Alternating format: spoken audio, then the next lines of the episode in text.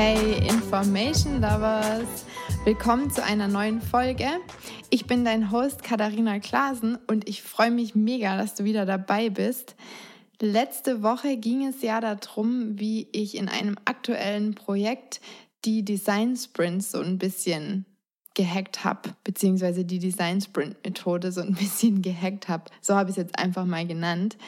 Und ich habe in der letzten Folge darüber gesprochen, was, um was es eben geht, also was für ein Projekt es ist, wo wir gerade stehen, wie es aufgebaut ist, äh, was wir bisher gemacht haben und wo und wie ich dann eben Design Sprints eingesetzt habe und was da genau die Unterschiede waren, also was genau mein Hack war. Ähm, und jetzt in dieser Folge will ich gerne ein bisschen darüber sprechen, was so meine, ähm, ja, meine wichtigsten Learnings sozusagen waren und vielleicht auch so ein paar Aha-Momente. Und es mag durchaus sein, dass es alles ein bisschen durcheinander heute ist, weil ich die einfach mal wild so nacheinander mir Notizen gemacht habe, was mir eingefallen ist. Aber ich glaube, es ist vielleicht ganz interessant zu wissen, was es mir dann gebracht hat und was ich daraus für mich mitgenommen habe. Und ich möchte gern echt so offen sein und das, also was ich lerne, gern auch einfach mit dir teilen.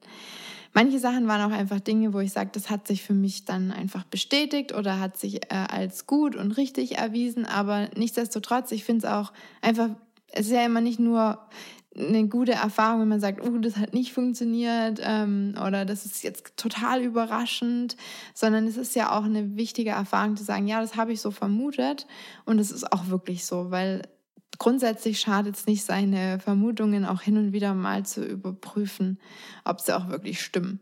Das gilt übrigens auch beim Entwickeln von Produkten. Ja, also ich glaube, es schadet nie, auch hin und wieder mal zu checken, ob man wirklich auch ähm, den richtigen oder die richtige Vorstellung vom Nutzer, vom Nutzungskontext und all dem hat. Genau. Also, was für mich so schon im Vor also von vornherein eigentlich klar war und was ich auch schon viel gehört habe, aber was mir jetzt wieder mal richtig krass bewusst wurde in dem Projekt oder jetzt in dem Workshop auch explizit ist, wie wichtig das ist und wie viel das ausmachen kann, wenn, ich sag mal, Leadership ähm, das nicht nur akzeptiert, dass neue große Ideen entwickelt werden, sondern sogar fordert, also da richtig hinterher ist und auch richtig pusht und auch mal dann sagt, hey, ähm, jetzt äh, denken wir mal nicht so klein und jetzt sind wir mal nicht pessimistisch und lassen uns nicht einschränken, sondern wirklich sagt, ja, hier, ähm, jetzt dürfen wir auch wirklich mal offen sein und wirklich mal groß denken. Das, das ist, glaube ich, ich höre das immer mal wieder, dass das ein Problem ist, dass es eben nicht so ist. Deswegen gehe ich einfach mal davon aus, dass es nicht ähm, Standard ist. Aber in unserem Projekt jetzt, ähm, ich habe da Glück gehabt, da war das so und ich glaube, das macht einen riesen Unterschied. Also man merkt es auch mit den Teilnehmern, dass das einen Unterschied macht und dass das wichtig ist, ja. Ähm, Weil es grundsätzlich ja so, ich sag mal, in, im normalen Alltag ähm, ist man ja viel eher mit der, mit der manchmal auch harten Realität konfrontiert. Ja, man muss sich mit, mit anderen Leuten abstimmen, man muss ähm, irgendwelche äh, krassen zeitlichen Vorgaben einhalten, man muss irgendwie dem Kunden auch noch recht machen, man muss schauen, was überhaupt realistisch, was technisch möglich ist. Ja, und es ist schwierig, wenn du diese Realität und diesen Alltag irgendwie, wenn das schon total in deinem Kopf verankert ist, dann davon sich mal zu lösen und zu sagen, ja, heute ist es aber mal nicht so. Wir sind heute mal in einer naiven Wunschwelt und ähm, wir können heute einfach mal all das vergessen. Also wir können einfach mal so tun, wie wenn wir endlos viel Zeit haben, endlose Möglichkeiten, Ressourcen, keiner uns auf den Keks geht, wir uns mit niemandem irgendwie abstimmen und streiten müssen, sondern wir tun einfach mal so, als wäre alles möglich. Und das ist schwer, das ist nicht so einfach. Und ich glaube, das ist besonders schwer, wenn man das Gefühl hat, dass das von oben eigentlich auch gar nicht so wirklich gewollt wird, ja. Deswegen, das war so ein Ding, wo ich sage, das hat sich für mich einfach bestätigt und hat, hat sich gezeigt und bewiesen, wie, wie wichtig das tatsächlich ist. Das war mein erstes wichtiges Learning, sage ich mal. Ähm, dieses Problem, was jeder von uns kennt, wirklich jeder von uns, und zwar nicht nur von, von anderen, sondern auch wahrscheinlich von sich selber, dass wir dazu neigen, als Menschen immer direkt in, in Lösungen zu denken oder zur Lösung zu springen. Das hat sich für mich auch wieder krass bestätigt, dass dieses Problem sehr präsent ist ähm, und, und ja auch, auch schwierig ist, ja. Das, ich glaube, das ist einfach menschlich. Ich glaube, wir sind, wir sind als Menschen einfach dazu, ja, wir, wir wollen einfach gerne Probleme lösen. Also wir wollen, wir wollen, uns ist es unangenehm, sich zu lange mit einem Problem zu beschäftigen. Wenn wir ein Problem sehen, dann wollen wir das Problem lösen. Also bei mir ist es auch ganz krass, wenn mir irgendjemand was erzählt, ähm, dann fällt es mir auch total schwer, da einfach mal nur zuzuhören, sondern ich muss gleich anfangen, darüber nachzudenken, okay, was könnte die Person jetzt machen? Woran könnte das liegen? Welche Einstellungs- oder Mind Mindset-Shift könnte jetzt hier helfen und so weiter und so fort. Und dann komme ich mit 20.000 Tipps um die Ecke. Ähm, das, ich glaube, das ist einfach so in uns drin. Und ähm, in solchen Projekten, wenn es eben darum geht, eine, ein Problem erstmal zu verstehen, um es dann auch wirklich sinnvoll lösen zu können, da kann das manchmal störend sein, ja, weil man sich vielleicht nicht lang genug mit dem Problem beschäftigt und da dadurch dann vielleicht die wirklich richtig guten Lösungen, die dann zu diesem Problem auch perfekt passen würden, ähm, die kommen dann vielleicht gar nicht oder die übersieht man, weil man einfach zu schnell zur Lösung springt, bevor man wirklich ganz genau versteht, um was es überhaupt geht. Und das ist mir gestern auch wieder aufgefallen, dass das tatsächlich ein Problem ist und darüber nicht nur alle Menschen reden und ich das nicht nur so vermute oder denke, sondern das ist wirklich so. Und das ist nicht nur bei mir so, sondern das ist auch bei anderen so. Und ich denke, bei manchen Leuten ist es stärker und beim anderen ist es weniger stark.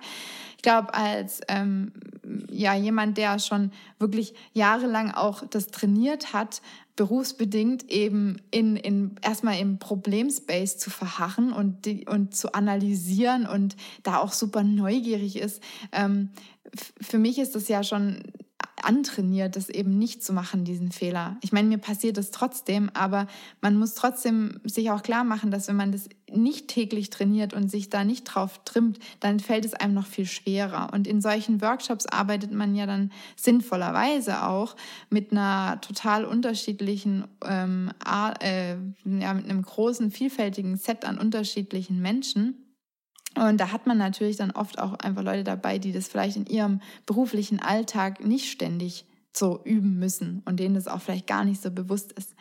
Aber was ich auch gemerkt habe und gesehen habe, man muss ich da nicht, also man muss da nicht verzweifeln und dann sagen, oh Mensch, ja, das ist halt jetzt voll blöd und das ist halt jetzt wieder so und jetzt kommen sie mit den Lösungen um die Ecken, äh, um die Ecke und das ist doch eigentlich doof, wir wollen doch eigentlich beim Problem bleiben. Also man muss da nicht verzweifeln, man kann da auf jeden Fall was machen.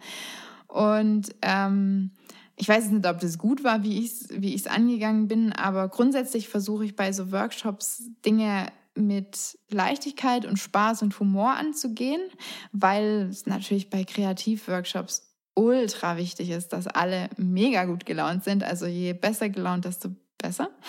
Und deswegen glaube ich, ist grundsätzlich nicht schlecht, wenn man ähm, Situationen irgendwie mit Humor und Leichtigkeit entschärft. Also das war so mein, mein eines, meine eine äh, Strategie um an das ranzugehen, also mit bisschen Humor.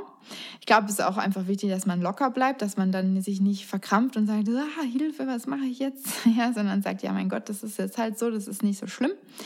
Was ich auch noch gemacht habe, ich, da ich ja schon vorher wusste, dass das passieren wird, ähm, habe ich einen Lösungsparkplatz vorgesehen, direkt von Anfang an. Also von Anfang an des Workshops habe ich gesagt, so, wir haben jetzt hier einen Lösungsparkplatz, weil das ganz sicher passieren wird und es auch vollkommen in Ordnung ist, wenn, wenn es passiert, dass wir eben zu früh ähm, in Lösungen denken. Ich habe natürlich an der Stelle auch erklärt, warum das nicht so gut ist am Anfang, warum wir das nicht wollen ähm, und habe dann aber gesagt, hey Leute, das passiert, das ist nicht schlimm und habe dadurch auch versucht, da so ein bisschen den Druck rauszunehmen. Wir haben hier den Lösungsparkplatz, wenn es wirklich was voll Wichtiges ist und du dich sonst danach, wenn du dich sonst da die ganze Zeit dran aufhängen würdest, dann ist es besser, wir kleben es einfach an den Lösungsparkplatz und können es dann nochmal vergessen.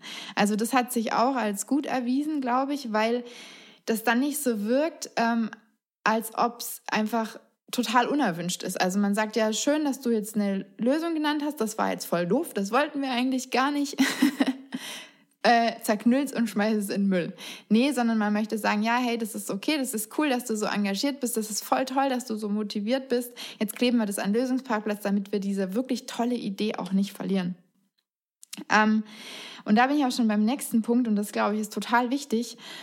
Hinter so einer tollen Lösung steckt ja auch ein Problem. Ja, also da ist ja was dahinter, was man haben möchte. Und ich glaube, deswegen ist es in dem Moment total wichtig, dass man den Teilnehmer ermutigt und sagt, hey, das ist jetzt so ein spannender Punkt, was du jetzt hier mit deinem Lösungsvorschlag genannt hast.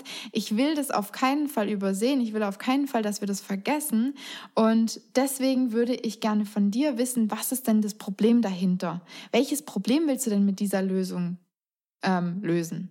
Und dann eben schauen, dass man den Teilnehmer zu dem Problem leitet dahinter und das Problem dann aufnehmen. Das habe ich auch gemacht. Das wurde natürlich, ähm, muss ich auch ehrlich zugeben, das wurde immer schwieriger, je mehr Lösungen kamen. Es waren dann an der Stelle echt viele Lösungen, die gekommen sind und da fehlt dann einfach irgendwann die Zeit, wenn man halt merkt, okay, da sind, also die Leute, die waren echt genial, die Teilnehmer, das muss ich echt sagen, die waren Hammer, die, die haben so die haben so viel, also die haben so krass mitgearbeitet und die hatten dann so viel Material, ähm, dass man dann auch irgendwann einfach sagen musste, okay, Anlösungsparkplatz, Anlösungsparkplatz. Und ich muss auch im Nachhinein sagen, ähm, ich hätte da wahrscheinlich noch cooler bleiben müssen. Ich hätte da wahrscheinlich noch motivierender sein müssen. Aber manchmal fällt es einem dann auch schwer, und da ist halt jeder von uns auch menschlich, dann irgendwie ähm, ja ruhig zu bleiben und nicht zu sagen, boah, Punkt, Punkt, Punkt. Jetzt haben wir so viele Lösungen hier, die wir irgendwie durchkriegen müssen. Das schaffen wir nie.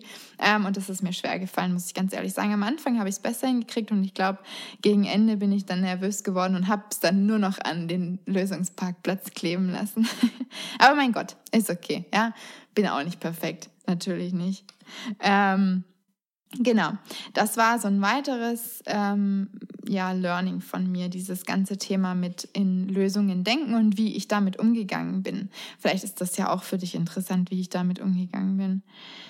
Ähm, auch auch eine coole Erfahrung, diese How Might We heißt es in Design Sprints. Ich habe es Wie können wir Methode und ich habe es dir letzte Woche schon gesagt, äh, das ist keine Erfindung aus den Design Sprints. Ähm, das habe ich in anderen Büchern bei mir auch gelesen. Also gerade ich habe ein so ein kleines Design Thinking Buch, in dem eben Design Thinking zusammengefasst wird und da wird die Methode auch vorgeschlagen, dass man eben über diese Wie können wir Trigger ähm, ja, die, dieses Denken in Problemlösen, dieses Problemlösen-Denken, wie man das damit fördern kann. Auf jeden Fall, diese Übung, die war wirklich cool. Das war echt voll gut, weil ähm, ich habe das ja eingesetzt, um meine ähm, ja, ich habe ja meine Research-Ergebnisse präsentiert. Und damit das nicht einfach nur so ein Zuhören ist und daraus nichts gemacht wird. Ähm, das, da habe ich eben diese WKWs oder How Might We's eingesetzt, damit die Teilnehmer auch mitdenken und da dann auch wirklich was daraus entsteht, mit dem wir weiterarbeiten können. Es wird ja in den Design Sprints ähnlich eingesetzt. Wenn dich interessiert, wie genau ich das gemacht habe und wie ich es abgeändert habe, dann müsstest du einfach die letzte Folge, also quasi Folge 29 müsste das sein, müsstest du dir nochmal anhören. Ähm, die war genial, die Übung, aber was ich falsch gemacht habe oder nicht perfekt gemacht habe, ich habe die nicht gut genug erklärt. Also ich habe ähm, in meinen Folien versuche ich auch immer ein bisschen was zu erklären. Ich glaube, das liegt daran inzwischen, weil ich ja, ähm, weil ich ja jetzt schon einige Jahre als Lehrbeauftragte tätig bin und ich habe, früher waren meine Präsentationen so, wie ich es eigentlich auch mag ähm, und, und auch jedem empfehlen würde. Also es das heißt nur Bilder und eigentlich keine Texte. Aber bei meinen Studenten ist es einfach so, die wollen das gerne nochmal nachlesen. Ähm, und dann habe ich mir angewöhnt, die wichtigsten Punkte da immer reinzuschreiben. Und für mich ist es ganz, muss ich dir ganz ehrlich auch sagen, für mich ist es halt auch cool, weil ich es dann danach nochmal nachvollziehen kann. Und wenn ich es nochmal irgendwo brauche, dann weiß ich auch, was ich an der Stelle machen wollte. Auf jeden Fall hatte ich in meinen Folien da ähm, viel immer erklärt, also nicht, nicht mega viel, ähm, aber jeden Schritt so kurz erklärt. Und ich glaube, ich habe es dann beim Vorstellen vergessen, darauf nochmal so einzugehen. Das heißt, in meinen Folien habe ich vorgesehen, das an einem Beispiel zu erklären. Und ich glaube, ich habe das nicht gemacht. Ich bin mir nicht mehr sicher, aber ich glaube, ich habe das nicht gemacht, weil das wurde, das war eben dann dieser Punkt, was falsch verstanden wurde. Da wurden dann lauter Lösungen genannt und das ist ja eigentlich nicht so gedacht. Und in meinen ähm, Folien habe ich mir als Moderationsnotiz reingeschrieben, dass ich eben ein Beispiel machen oder nennen wollte, wie man es machen sollte und wie man es nicht machen sollte. Und ich glaube, das habe ich vergessen und ich glaube, das wäre wichtig gewesen. Also das war auch ein Learning und das kann ich dir jetzt mit auf den Weg geben. Wenn du solche Übungen erklärst, dann erklär sie gut und erklär sie, wenn möglich, immer mit einem Beispiel. Beispiele sind immer super. Ich finde es voll schwierig, ähm, coole Beispiele zu finden, aber es lohnt sich meistens. Man versteht es einfach viel besser. Genau, jetzt nehme ich nochmal den obligatorischen Schluck Wasser, der in jeder Podcast-Folge mindestens einmal vorkommt. Moment. So, was auch, mh, mm, ja, was auch gut war und sich auch wieder als gut erwiesen hat, waren, glaube ich, wenn, wenn die Teilnehmer das jetzt hören würden, die würden vielleicht an manchen Stellen sagen, ach nö, fand ich jetzt eigentlich nicht. naja, ich fand meine Regeln, ich habe am Anfang immer so ein paar Regeln und Regeln jetzt wirklich in großen Anführungszeichen. Und ich glaube, die sind gut. Ich mache das jetzt schon eine ganze Weile bei meinen Workshops so. Das sind, das sind jetzt nicht so Regeln wie, ähm, mach dein Handy aus oder so, wobei das kam dann natürlich auch, sondern das sind eher so Regeln, die gut sind für die Teilnehmer. Das heißt, mein oberstes Gebot für jedes, für jeden Workshop, in dem wir kreativ arbeiten wollen, ist Spaß haben. Ja, ich sage dann auch immer zu den Teilnehmern, also wenn ihr eine Sache heute, also wenn eine Sache wirklich wichtig ist, die ihr auf jeden Fall machen solltet, dann ist es, ihr müsst Spaß haben. Ich zwinge euch quasi dazu, ja. Also fühlt euch nicht unter Druck gesetzt, aber ihr müsst Spaß haben, so nach dem Motto, ja. Nee, also kann man ja auch gerne dann auch immer alles mit Humor nehmen an so einem Kreativ-Workshop-Tag. Aber ich glaube, das ist echt mega wichtig, dass die Teilnehmer Spaß haben. Deswegen ist es das oberste Gebot. Und eigentlich alle anderen Regeln leiten sich davon ab. Also, dass man eben an dem anderen zuhört, bevor man selbst redet oder über seine Antwort nachdenkt, dass man guckt, dass es einem gut geht, dass man sich wohlfühlt, äh, dass man auch sagt, wenn man aufs Klo muss, Hunger, Durst hat, whatever. Lauter so Sachen, ja. Und ich glaube, ähm, dass es dass es gut ist und dass es wichtig ist und dass es hilft, um auch am Anfang mal so ein bisschen klar zu machen, also erstmal den Druck rauszunehmen, damit alle wissen, hey, das ist jetzt heute nicht irgendwie so ein anstrengender, nerviger Workshop, sondern wir wollen heute echt eine coole Zeit miteinander haben, ja. Und ähm, ja, und was, was auch wichtig ist, denke ich, dass man das nicht einfach nur so in den Raum wirft und sagt, ihr müsst heute Spaß haben. Weil ich halt so eine komische, verrückte, kreative Designer-Tante bin, sondern dass man das auch erklärt, warum das Sinn macht. Und ähm, ich meine, jetzt in dem Fall, das hat ja auch wirklich einen äh, wissenschaftlich fundierten Grund, warum das so ist und warum das Sinn macht. Und den sollte man dann vielleicht auch erklären. Ja, weil ähm, das schafft halt ein bisschen Vertrauen und sorgt auch dafür, dass die Leute das vielleicht auch eher ernst nehmen und, und da auch Bock drauf haben. Äh, was ich mir auch noch aufgeschrieben habe, und ich glaube, da kommt später noch mal mehr dazu, ist das ganze Thema empathisch sein und auch Verständnis zeigen für die, Stud für die Studenten, sage ich schon. Meistens muss ich ja empathisch sein mit meinen Studenten.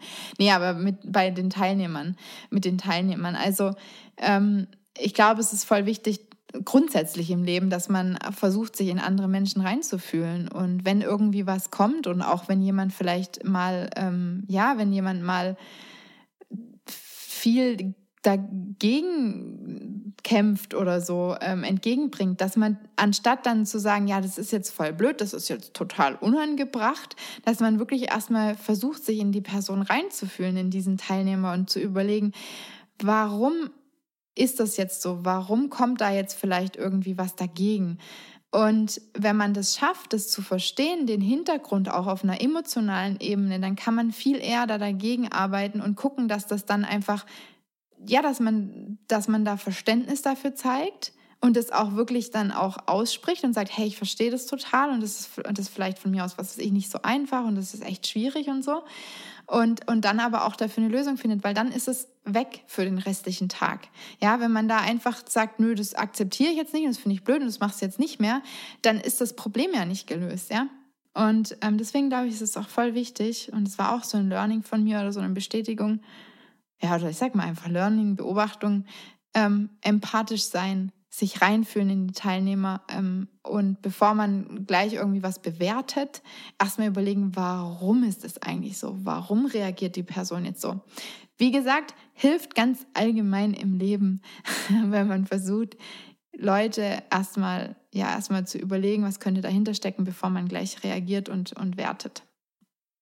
Ähm, was mir auch aufgefallen ist, ist, dass ja, dass dieses Thema äh, Machbarkeit, also ist, ist das jetzt überhaupt machbar und ähm, dieses Ja, Ja, aber denken, also dass man gleich quasi an allem versucht, Probleme zu finden oder Hindernisse zu finden, das ist auch ein Thema und das ist, glaube ich, bei manchen Leuten berufsbedingt und wiederum da muss man auch Empathie zeigen. Also das muss man auch verstehen, woran das liegt und, und auch ähm, ja, akzeptieren können. Das ist schon zum Teil tief verankert. Und ich glaube, für jemanden wie mich, die aus einer Welt kommt, wo eben dieses ähm, schon fast hippie-mäßig naive, freie, ach cool und wir machen mal und probieren mal denken zum Berufsalltag dazugehört. Ich glaube, für uns ist es einfach manchmal schwer zu verstehen, dass das nicht die Realität von jedem Menschen ist. Ja, es gibt Menschen, die machen jeden Tag im Beruf einfach vielleicht andere Erfahrungen, dass, dass es eben nicht so ist und dass es eben in Wirklichkeit vielleicht ein bisschen schwieriger ist, ja. Und das ist das ist tief verankert und das, das hat auch einen guten Grund. Und auch da, glaube ich, hilft es wieder dieses empathisch sein und, und gucken, was steckt da dahinter und dann auch zu sagen und dann auch diese Person zu ermutigen und auch zu sagen, hey, ich verstehe das total und es hat auch einen Grund und es ist auch irgendwo gut so, äh, bestimmt. Ähm, aber heute ist es mal voll in Ordnung, das einfach mal fallen zu lassen und hinter sich zu lassen und einfach mal groß zu denken und sich frei zu machen und es auch wirklich mal bewusst zu genießen, dass man mal nicht darauf achten muss, dass man sich mal nicht darüber Sorgen machen muss. Und ich glaube, da ist es auch ganz wichtig, weil wenn man das einfach nur so in den Raum wirft und sagt, ja, heute ist mal alles möglich, dö, dö, dö, dann denken sich die Leute, ja schön, heute ist alles möglich und morgen ist aber wieder Realität angesagt. Also wenn man das einfach so in den Raum wirft, dann ist das, glaube ich, hm, nur bedingt effektiv, ja.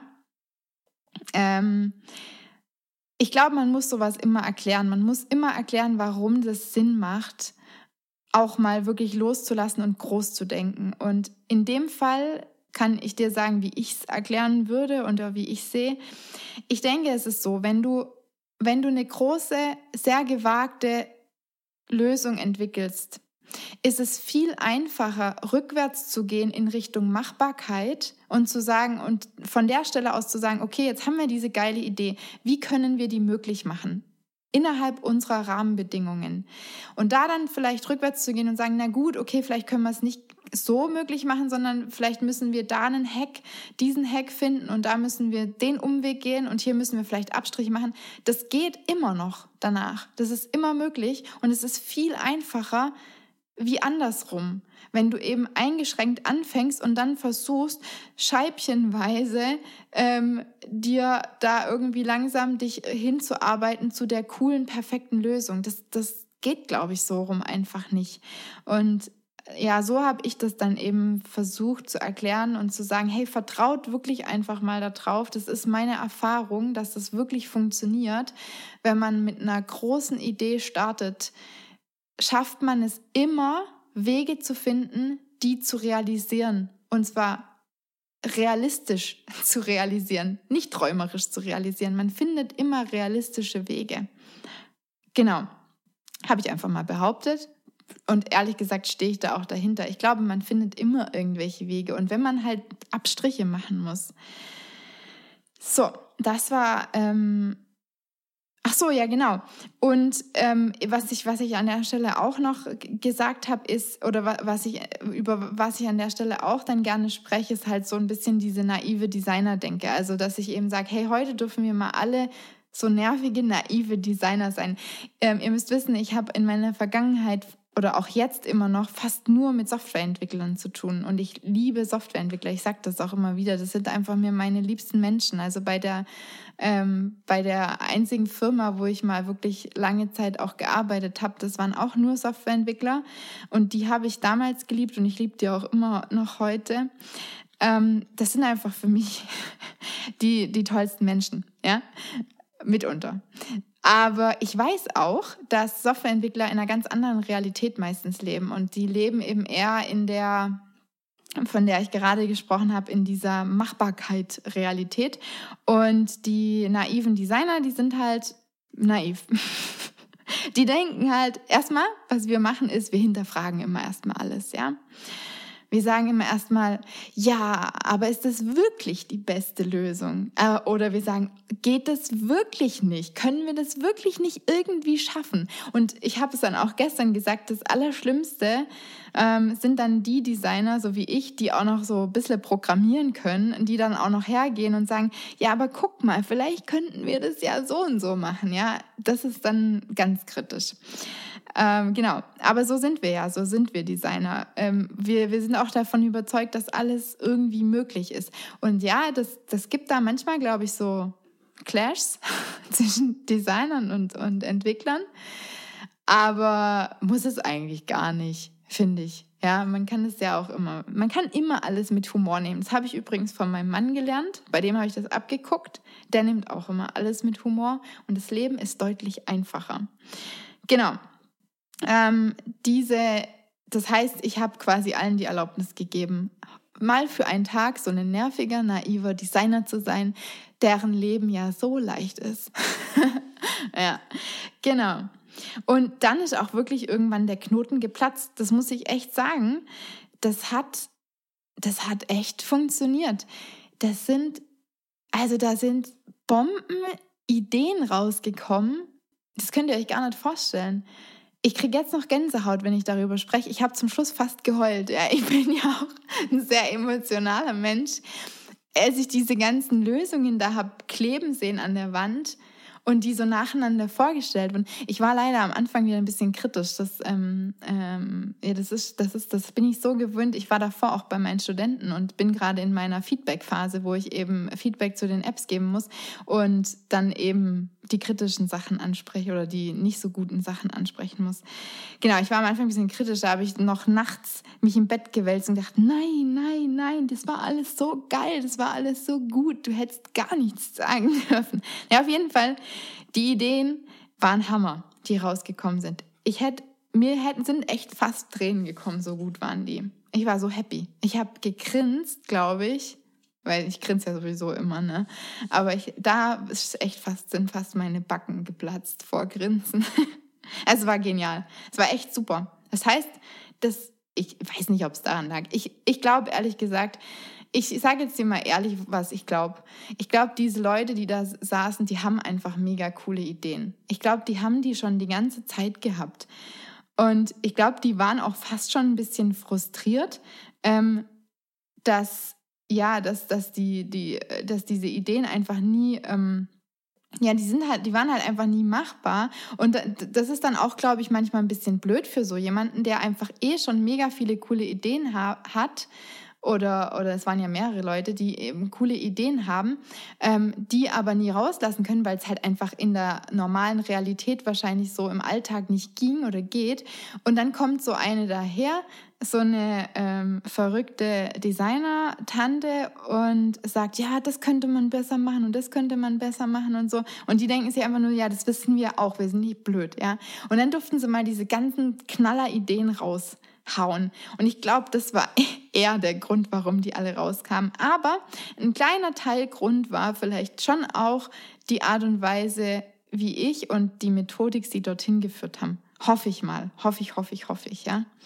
Ähm, I don't know. Müsste man mal gucken, wie es mit einem anderen Team ist. Also, falls du das jetzt hörst und das auch gerne mal mit mir ausprobieren willst, schreib mir gerne. Ne? Und dann testen wir mal bei dir, ob das bei euch auch so gut funktioniert. Ähm, ich habe noch ein paar Learnings. Ähm, was ich auch denke, ist, ich glaube, das schadet nicht, wenn so einen Workshop jemand externes macht. Und das hat mich mega beruhigt, muss ich dir jetzt gestehen, weil ich habe immer mal wieder, so ein paar Mal pro Jahr, habe ich so diese Punkte, ich kriege ja auch doch so das ein oder andere Jobangebot und die sind ja auch zum Teil nicht so schlecht, muss ich ganz ehrlich sagen. Ne?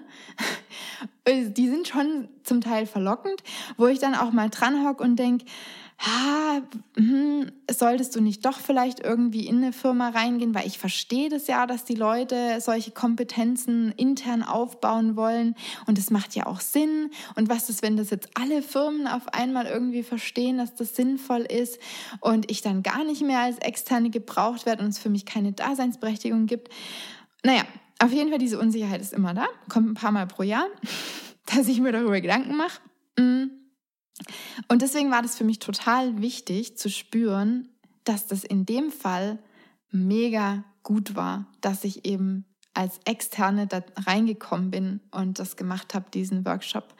Ich glaube, das hilft einfach, um mal aus diesem, aus dieser Alltagsbubble, von der ich jetzt schon so oft gesprochen habe, diese super einschränkende, klammernde Alltagsbubble rauszukommen, um da mal rausgezogen zu werden, das ist einfacher, wenn das eine externe Person macht. Da bin ich voll von überzeugt. Und das, das war für mich persönlich, für meine weitere Karriere und für meine weitere Laufbahn als externe Dienstleisterin, war das eine schöne Erkenntnis, das zu sehen. Und ich glaube, ähm, ich glaube wirklich, ich werde es öfter machen. Ich glaube, ich werde äh, da irgendwie weiter in der Richtung vielleicht was machen und vielleicht mache ich auch mal so einen kompletten Design Sprint einfach durch auf die Cutter gehackte Art und Weise. Ja, mal gucken. Aber das war eine tolle Erkenntnis für mich. Mhm. Ähm, genau, und der nächste Punkt, das hatte ich aber auch schon mal jetzt so ein bisschen angerissen.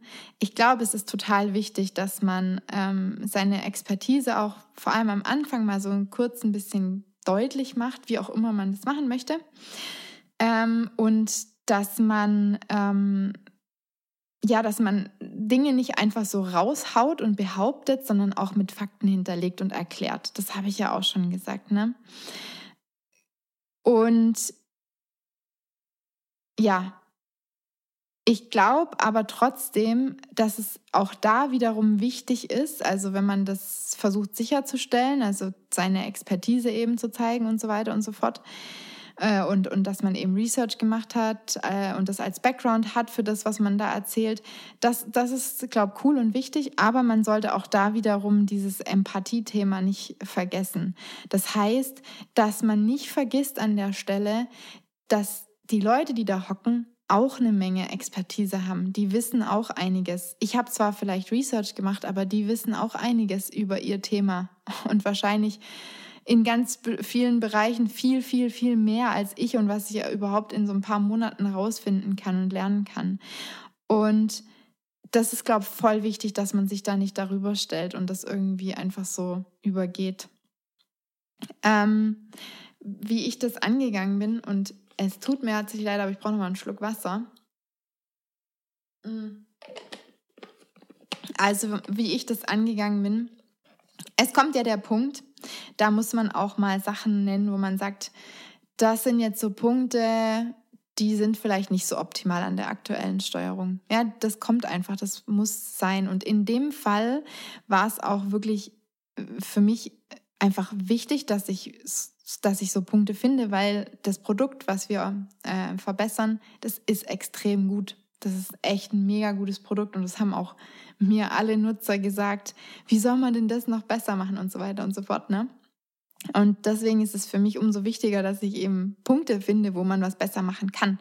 Und das heißt, ich komme irgendwann an diesen Punkt, wo ich, wo ich darauf eingehen muss mit dem Team und sagen kann und sagen muss, das hier sind so Dinge, die haben mich irgendwie überrascht oder da hatte ich das Gefühl, das ist ein bisschen komisch, ja. Und was ich gemacht habe, anstatt die einfach zu nennen, also mich einfach hinzustellen, so als die, ja, wie gesagt, wieder die naive Designerin, die dann so in den Raum reinkommt und alles besser weiß und einfach sagt, hier alles vernichtet und zugrunde macht und sagt, was alles schlecht ist. Anstatt es so zu machen, habe ich erstmal immer die Teilnehmer gefragt. Das heißt, ich hatte mein Thema, über das ich sprechen wollte und habe gesagt, so, und jetzt stellt euch mal vor, ihr habt's ihr seid ich, ihr seid jetzt eben mal ähm, dieser naive Designer und ihr müsst krampfhaft nach negativen Punkten suchen, eben weil alles so gut ist und ihr unbedingt irgendwas finden wollt, was ihr verbessern könnt. Stellt euch das einfach mal vor und jetzt sagt mir, was wären das für Punkte, was, was würdet ihr kritisieren? Und äh, da kam dann meistens schon total viel von den Teilnehmern. Und ich glaube, es war trotz allem, also muss ich sagen, also obwohl ich das so, so angegangen bin und mir darüber so viele Gedanken gemacht habe, wie kann ich das entschärfen, es ist trotzdem, glaube ich, hart, das zu hören, wenn man da lange an so einem Pro Produkt arbeitet. Und ich glaube, da ist einfach das Schwierigste auch, viele der Sachen, das wissen, wissen die Menschen, die daran arbeiten, die wissen, dass das nicht gut ist. Und das ist dann irgendwie total doof, das zu hören von außen. Ja, vor allem, wenn man das Gefühl hat, ja, weiß diese Person überhaupt, dass wir das auch wissen? So, das, da kommt dann wieder natürlich die Empathie, von der ich schon tausendmal gesprochen habe, rein. Ne? Also immer schön Verständnis zeigen. Und ähm, ich sag auch ganz ehrlich, ich, ich, ich bin, ich weiß, ich bin auch selbstkritisch, aber ich glaube trotzdem, ich habe das auch nicht perfekt gemacht. Also ich glaube, das hätte ich bestimmt ja, ich hätte da bestimmt noch vorsichtiger rangehen können. Ich weiß es nicht. Es ist für mich immer total schwer, mich selbst zu beurteilen, weil ich glaube ich auch echt eher, eher selbstkritisch bin. Ich denke dann immer abends so, ah, das hättest du, das hättest du nicht so sagen dürfen. Ah, das hättest du noch besser machen müssen. ja, keine Ahnung. Ich glaube, ich glaube, ganz schlecht war es aber nicht. War bestimmt ganz okay.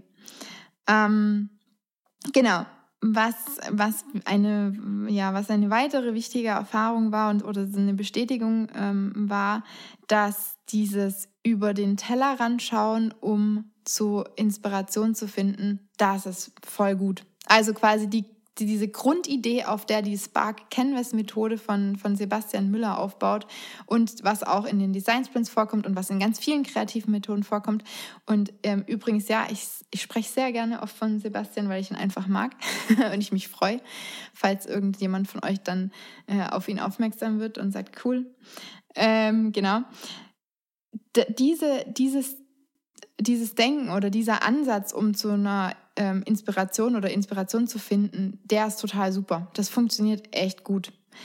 Und ich mache das intuitiv und ich glaube, die meisten Designer machen das intuitiv. Wir schauen, wir lassen uns immer von, von allem Möglichen inspirieren. Wir sind nie so, dass wir sagen, nö, also wenn ich jetzt, ähm, keine Ahnung, wenn ich einen Staubsauger verbessern möchte, ähm, dann gucke ich mir Staubsauger an wie machen das andere Staubsaugerhersteller? Und da finde ich dann meine super tolle Inspiration für, den next, für die nächste Staubsaugergeneration. Jetzt als Beispiel. Das machen wir irgendwie nicht so intuitiv. Äh, wir, wir geben uns das nicht als Grenze. Wir, wir kennen ja sowieso keine Grenzen, hast du ja jetzt schon gemerkt. Ne? Wir lassen uns von nichts einschränken. Wir sind super vogelfrei und wir können alles, dürfen alles und machen alles. Und so ist es auch beim Thema Inspiration. Und wir schauen intuitiv und ja, wir schauen einfach gerne in anderen Bereichen, was gibt es da und finden da dann unsere Inspiration. Und das funktioniert aber auch als systematische Methode. Und das war eine coole Erfahrung für mich, weil ich habe das noch nie so systematisch eingesetzt. Ich mache das selber, aber ich habe das noch nie systematisch mit anderen Menschen so eingesetzt. Glaube ich zumindest. Ich überlege gerade, ob das überhaupt stimmt. Naja, auf jeden Fall war, war das war das echt cool. Ähm, dazu, wenn du dich gerade fragst, hm, über was spricht sie denn jetzt, kannst du dir die Folge von letzter Woche anhören. Da habe ich das so ein bisschen erklärt. Und wir mussten ja dieses Inspiration finden in anderen Bereichen, in denen man eben Fremdprodukte recherchiert hat. Wir mussten das ja über Nacht sitzen oder setzen, sich setzen lassen lassen. ähm, einfach deswegen, weil wir keine Zeit mehr hatten. Also das war nicht so geplant. Das ist dann einfach so gekommen. Und ich habe das dann aber einfach auch so hingenommen und gesagt, okay, cool, das funktioniert schon. Und ich muss sagen, das war gar nicht so schlecht. Ich glaube, also ich habe jetzt keinen Vergleich, aber ich glaube, das hat gar nicht so geschadet, dass das mal so eine über Nacht einwirken konnte im Gehirn. Und wir haben es ja dann am nächsten Tag auch nochmal aufgefrischt und haben dann über die Inspiration nochmal gesprochen und sind dann in die Lösungsfindung gegangen. Aber ich glaube, das war gar nicht so schlecht. So. Hey, hier schaltet sich jetzt ganz kurz die Katha aus der Zukunft quasi in den Podcast ein. Mir ist nämlich im Nachgang noch was eingefallen, während ich einen Podcast angehört habe. Und das wollte ich jetzt gerne noch hinzufügen. Und falls sich jetzt übrigens komisch anhört, das liegt daran, dass ich im Auto sitze, allerdings als Beifahrerin und das jetzt hier gerade mit meinem mobilen Mikrofon aufnehme. Was mir noch im Nachhinein eingefallen ist, als Ergänzung zu meinem Fazit zu den zwei Workshop-Tagen, ist das Thema mit Technologie im Fokus oder eben nicht. Ähm, ich glaube, das passiert oft, dass ähm, Innovationen versucht werden anzutreiben oder, oder ähm, zu, fast schon zu erzwingen, einfach weil man ähm, neue Technologie irgendwie einsetzen möchte. Thema Digitalisierung sagt es ja als Begriff schon selbst. Ich glaube, ich habe das auch in einer anderen Podcast-Folge angesprochen was ich so ein bisschen finde, was das Problem auch ist mit diesem ganzen Thema Digitalisierung, weil dieser Begriff selbst eigentlich schon eine Technologie vorgibt. Und das ist einfach schwierig und das war jetzt auch in dem Workshop wieder das Thema, wenn das Ziel die, die Technologie ist.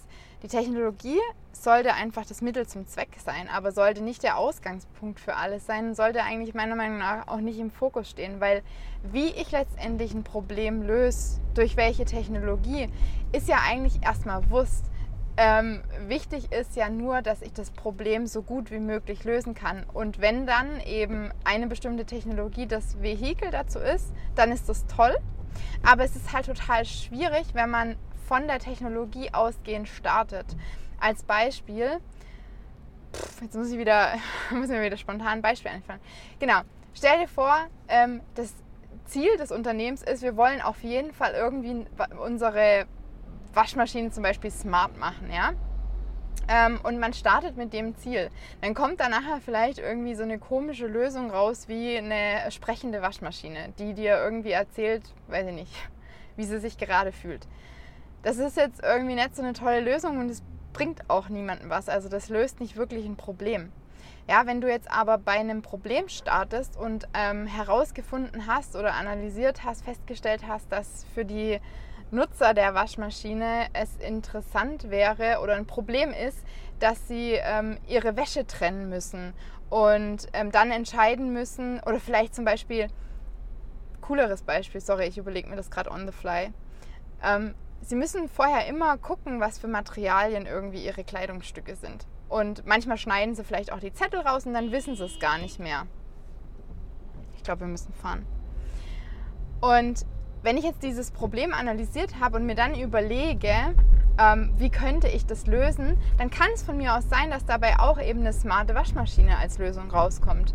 Vielleicht sagt man dann, okay, wir müssen ähm, in die oder könnten in die Waschmaschine einen Sensor einbauen, der erkennt, was für ähm, Materialien die, die ähm, Klamotten, die da drin liegen, aufweisen. Und dann muss der Nutzer sich darüber keine Gedanken mehr machen und kann die Zettel rausschneiden und muss die nicht aufheben und sich das irgendwo aufschreiben oder whatever.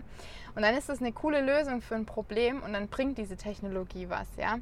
Und das ist auch in dem, in dem Workshop hatten wir auch den Punkt, wo es einfach darum ging, zu überlegen, was sind eigentlich unsere Ziele? Ähm, was wollen wir eigentlich? Und ein Ziel, was genannt wurde, war, ähm, glaube ich, Industrie 4.0 oder IoT. Und ich glaube, das sollte nicht ein Ziel sein. Also das Ziel sollte nicht sein, wir wollen auf jeden Fall nachher irgendwie Industrie 4.0 ähm, auf unsere Website schreiben können oder auf unseren Flyer schreiben können oder wir wollen irgendwie was mit Internet of Things machen. Dass das nachher vielleicht dabei rauskommt, okay, das ist vielleicht sogar sehr wahrscheinlich, aber das ist eine Mindset-Frage. Wenn man von vornherein diese Lösung im Kopf hat, dann schränkt man sich zu sehr ein und das wollen wir nicht. Und ich glaube, diesen Punkt hatte ich schon drin und das gilt natürlich auch für Technologien. Also eine bestimmte Technologie sollte nie von Anfang an das Ziel sein. Sage ich jetzt einfach mal, stelle ich so einen Raum und das reicht, glaube ich, als Ergänzung. Das hat jetzt wahrscheinlich schon wieder recht lang gedauert. Ähm, ich lasse jetzt mal den Podcast normal weiterlaufen und die Zukunftskader verabschiedet sich wieder und gibt das Wort ähm, über an die Vergangenheitskader. Ciao! Und der letzte Punkt, und dann ist auch rum, weil dann haben wir schon wieder irgendwie 40 Minuten miteinander gequatscht. Ähm, Beispiele sind gut. Beispiele sind, aber ich habe das, das habe ich eigentlich vorhin schon gesagt, so viel wie möglich immer mit Beispielen arbeiten. Mir fällt es mega schwer, mir fallen irgendwie, Metaphern fallen mir voll gut ein, aber äh, Beispiele fallen mir überhaupt nicht ein. Gar nicht. Und wenn, dann sind sie irgendwie immer total blöd. Du hast es ja jetzt auch schon im Podcast gemerkt, mein Staubsaugerbeispiel jetzt zum Beispiel. Ich kann nicht so, ähm, so spontan mit Beispielen kommen. Das weiß nicht. Aber es ist eigentlich auch nicht gut, merke ich gerade, wenn ich mir das so einrede, weil vielleicht ist es auch gar nicht so und ich äh, grenze mich, schränke mich in meinem Gehirn ein. Also, ich habe, ich kann total gut. Ich habe, mir fällt es voll einfach, dass mir coole Beispiele einfallen. So rede ich mir jetzt einfach mal ein. Aber es ist trotzdem wichtig, also ob einem das jetzt leicht fällt oder nicht. Es ist wichtig, es ist gut, es funktioniert. Und das sollte man so viel wie möglich auch machen. Und was ich auch schon gesagt habe, immer einen Grund nennen. Sachen nicht einfach so den Leuten vor die Füße werfen und sagen, hier, friss oder stirb, sagt man, glaube ich, sondern immer begründen, immer sagen, warum macht es Sinn, warum machen wir das so, warum machen wir jetzt die Methode so, so und so, warum sollst du Spaß haben, ja, immer alles begründen. So, und das war der letzte Punkt. Ähm, ich hoffe, es hat dir gefallen, dass ich jetzt mit dir zusammen mal so ein bisschen meinen Workshop-Tag ref reflektiert habe. Ich finde das total wichtig. Ich finde, wenn man so eine große, tolle Erfahrung macht, es ist wichtig, dass man das einfach mal reflektiert. Das ist übrigens die letzte Regel auf meinem Regelsheet, was meine Teilnehmer immer bekommen. Gelerntes Reflektieren. Ich finde das so wichtig, dass man sich selbst sowieso reflektiert, aber auch solche Learnings reflektieren, weil das festigt sich einfach viel mehr in deinem Kopf. Wenn du dir mal überlegt hast, was habe ich alles gelernt? Warum war das und das gut? Wenn du mal über sowas auch von mir aus sprichst mit jemandem, ja, ich spreche ja jeden Abend zum Beispiel mit meinem Mann, beim Spaziergang über meinen Tag und meine Learnings. Das tut dir so gut. Also das würde ich dir an der Stelle auch noch mit auf den Weg geben. Mach das und vielleicht macht es machst du ja auch einfach einen Podcast als Hack, um dich dazu zu zwingen, Dinge zu reflektieren. Und ich glaube, ich werde das vielleicht jetzt auch öfter machen, dass ich meine Woche oder besondere Erfahrungen der Woche oder besondere Learnings mit dir zusammen reflektiere. Lass mich doch mal wissen, wie du diese Idee findest. Das heißt, wenn du das jetzt hörst, lass mich wissen, wie du die Idee findest, dass ich mit dir gemeinsam hier im Podcast meine Überlegungen und meine Learnings reflektiere. Mm. Du findest dafür Mittel und Wege, um mich das wissen zu lassen. Du findest immer alle möglichen Info Informationen, Kontaktinfos in meinen Show Notes. Da kannst du mich kontaktieren. Du kannst es gerne auch in eine iTunes-Bewertung reinpacken. Ähm, aber wenn du das irgendwie komisch findest, sowas in eine iTunes-Bewertung reinzupacken, dann schreib mir irgendwo sonst. Aber schreib mir trotzdem eine iTunes-Bewertung, ne? Also nicht vergessen. iTunes-Bewertungen sind ganz arg wichtig und es geht ganz schnell und ist ganz einfach und es wird dich so glücklich machen. Du wirst dich danach so gut fühlen, weil du mir so einen riesen Gefallen getan hast und mich glücklich machst und ich dann bei der nächsten Folge hergehen kann und deine Bewertung vorlesen kann.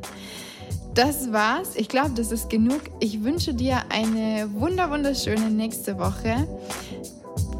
Eine wunder wunderschöne Woche bis wir uns nämlich wieder hören. Bis dahin, mach's gut. Ciao.